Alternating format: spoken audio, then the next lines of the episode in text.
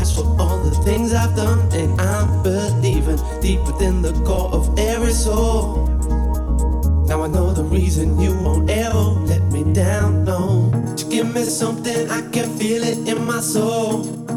When it comes to loving you, I lose my self-control. Always knew that this was it and you're gonna be the last. Now we see the future coming,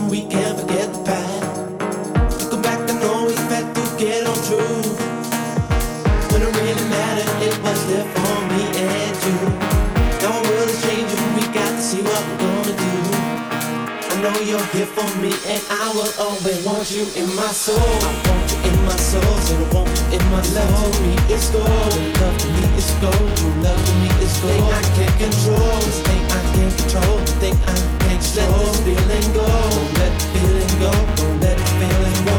In my soul, I want you in my soul, so I want you in my love. To me, it's gold. Love to me is gold. Your love to me is gold. Thing I can't control, this thing I can't control, thing I can't control.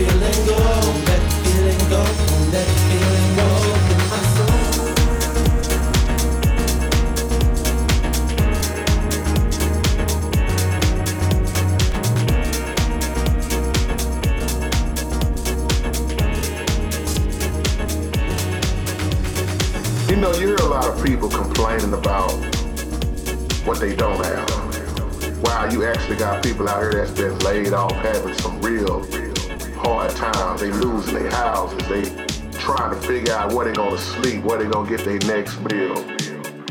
I mean, you name it, it's going on. When you get to looking at that, people that really have stuff versus the ones that's really struggling and trying to hold on to what they have. And I'm just reflecting on growing up. Seemed like the less that we had, we was at our best. This is real what I'm talking about, and this is a wake-up call. We shared more when we had less.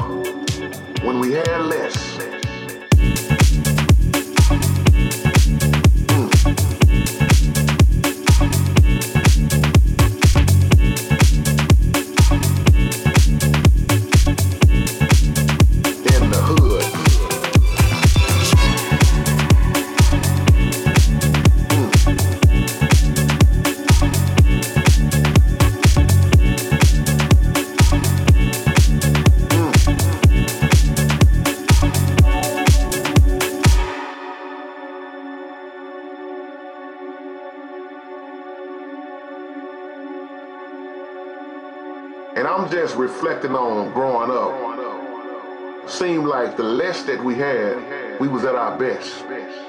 This is real what I'm talking about, and this is a wake-up call.